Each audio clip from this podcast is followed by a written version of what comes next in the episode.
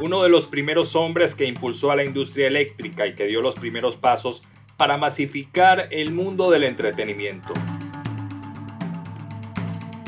Canal de Historias presenta Mi historia de la historia.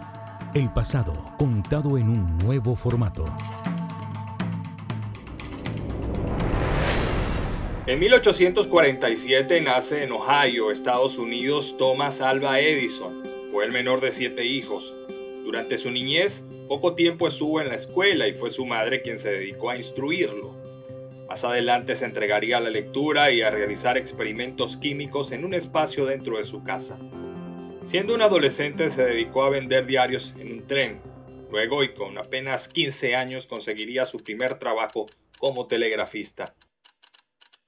Edison se traslada en 1876 a Menlo Park, New Jersey, a las afueras de Nueva York.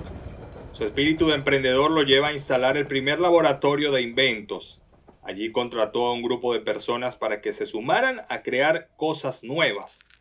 Precisamente un año más tarde inventa y patenta el fonógrafo. El fonógrafo se convirtió en el primer instrumento que sirvió para grabar y reproducir sonidos. Más tarde sería desplazado por el gramófono. Antes de 1879 lo común era que las personas utilizaran lámparas de gas, querosén y algunas eléctricas con poca vida. En ese año Edison patenta una bombilla eléctrica que más tarde mejoraría y que tenía capacidad de hasta 1500 horas de duración. Además impulsó un sistema de distribución de energía en el que compitió en la denominada Guerra de las Corrientes con el ingeniero croata estadounidense Nikola Tesla.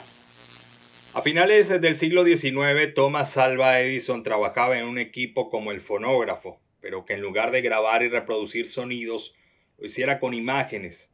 Entonces crea junto a William Kennedy Dixon el kinetoscopio, el primer equipo capaz de grabar y reproducir imágenes aunque para un solo espectador.